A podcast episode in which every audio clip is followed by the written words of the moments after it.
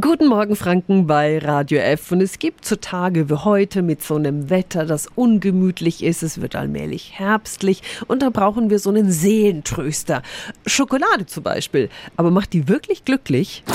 Radio F. Jetzt Tipps für ganz Franken.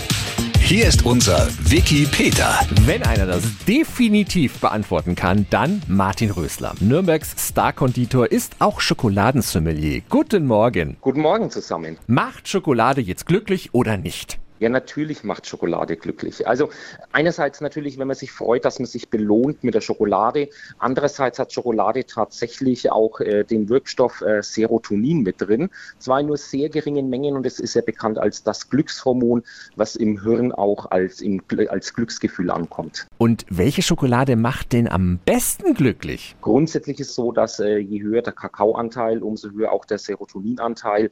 Ähm, aber ich bin ganz ehrlich, man müsste dann schon mehrere 100 Gramm davon essen, dass das wirklich deutlich ankommt. Deswegen sage ich, die Schokolade, die einen am besten schmeckt, äh, ist auch immer die, die am meisten glücklich macht. Mehrere hundert Gramm? Es gibt doch so 400 Gramm Tafeln, habe ich kein Problem mit. Dankeschön an Schokosommelier Martin Rösler. Diese Infos und andere interessante Verbraucherthemen finden Sie auch online auf radiof.de. Tipps für ganz Franken von unserem Wiki Peter. Täglich neu in Guten Morgen Franken um 10 nach 9. Radio F. F.